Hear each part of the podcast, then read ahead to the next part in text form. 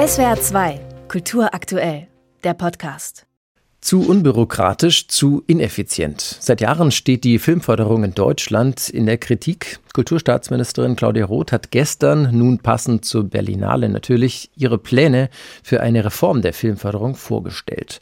Vorgesehen sind unter anderem eine Investitionsverpflichtung und Steueranreize bei der Filmproduktion. Außerdem laufen die Pläne für eine ja, stärkere Zentralisierung der Filmförderung darauf hinaus. Es gibt verschiedene Arbeitsbereiche und auch Blickwinkel auf das Filmfördergesetz von großen bis auch kleinen Akteuren. Der Bundesverband Kommunale Filmarbeit e.V. zum Beispiel, der vertritt rund 150 Kinos, Filmfestivals, Kinoinitiativen und auch Unikinos.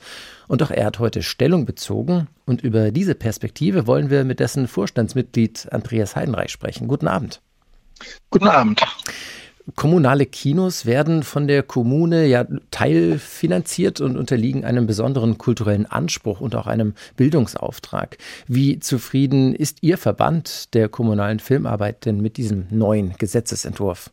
Nun, zunächst werden leider nicht alle kommunalen Kinos wirklich von der Kommune gefördert. Das ist noch eine Baustelle, aber viele zum Glück.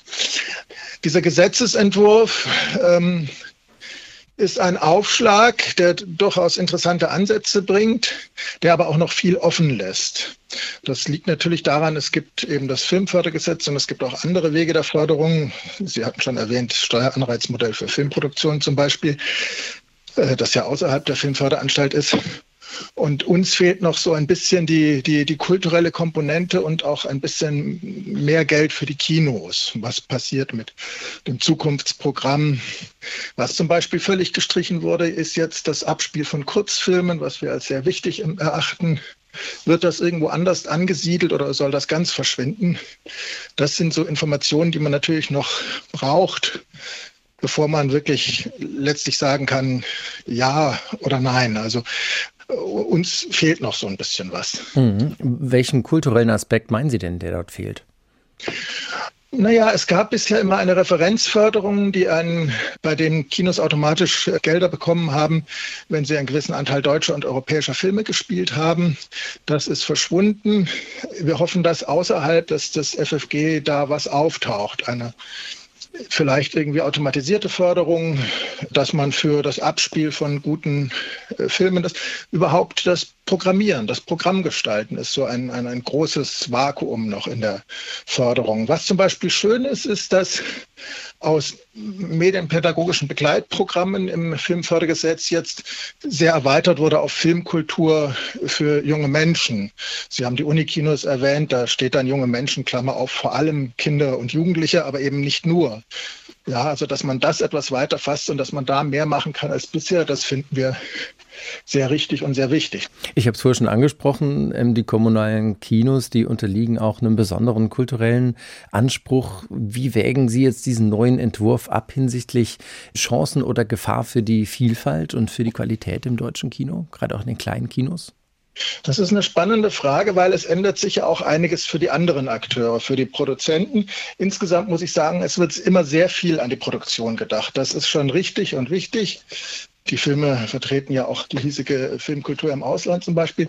Aber ähm, man muss wirklich auch mehr an das Abspiel denken. Zum Beispiel bezüglich äh, Verleiher. Da steht drinnen, dass eine, die Automatisierung, die so grundsätzlich eingeführt wird, nicht äh, nur rein wirtschaftlich wäre, sondern auch für mehr Kultur sorgen müsste.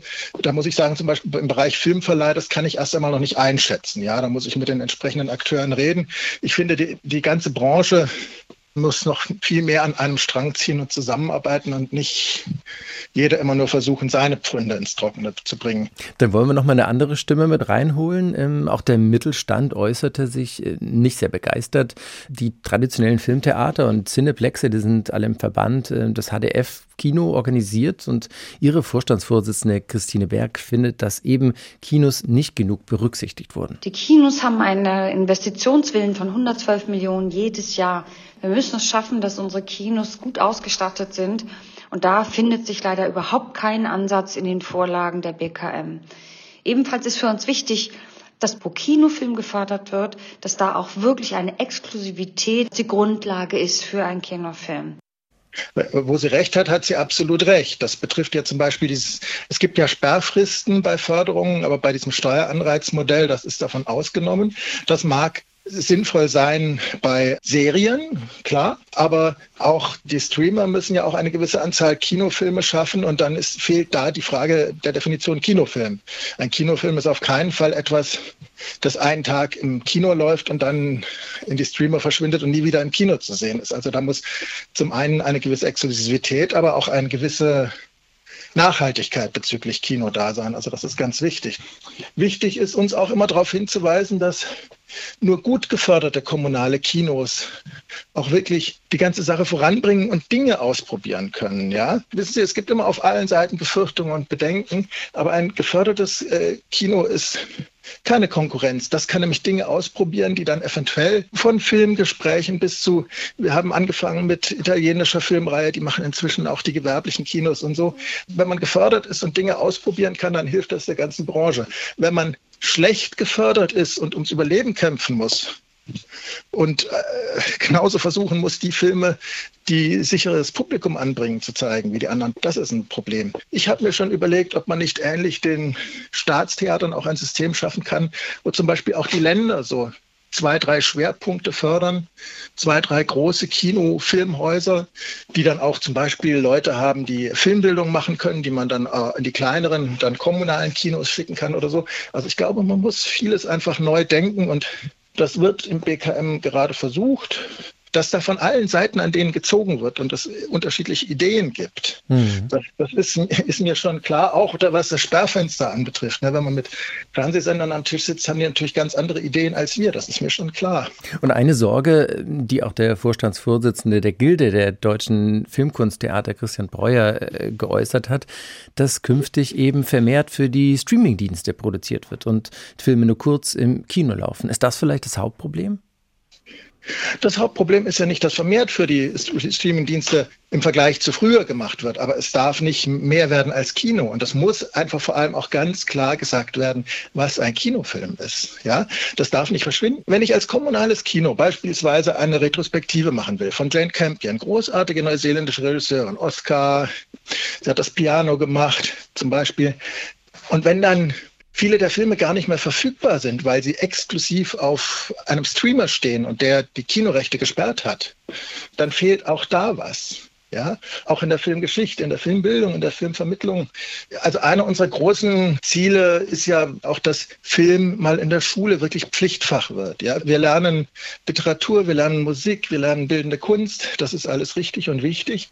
Aber Film ist inzwischen auch eine sehr alte Kunst schon. Und vor allem ist, ist auch das bewegte Bild etwas, womit sich Menschen, seien es Kinder, seien es Erwachsene, immer auseinandersetzen müssen, jeden Tag in Social Media mit wahren oder falschen Darstellungen. Man muss ja lernen, wie man mit bewegten Bildern umgeht. Und das muss unterrichtet werden. Gestern hatte Kulturstaatsministerin Claudia Roth ihren Entwurf für ein neues Filmfördergesetz vorgestellt. Ganz kurz vor der Berlinale. Dort wird viel Zeit sein, sich darüber auszutauschen. Über den Blickwinkel der kommunalen Kinos haben wir eben schon gesprochen mit dem Vorstandsmitglied des Verbandes, mit Andreas Heidenreich. Vielen Dank Ihnen fürs Gespräch und viel Spaß auf der Berlinale. Vielen Dank. SWR 2 Kultur aktuell. Überall, wo es Podcasts gibt.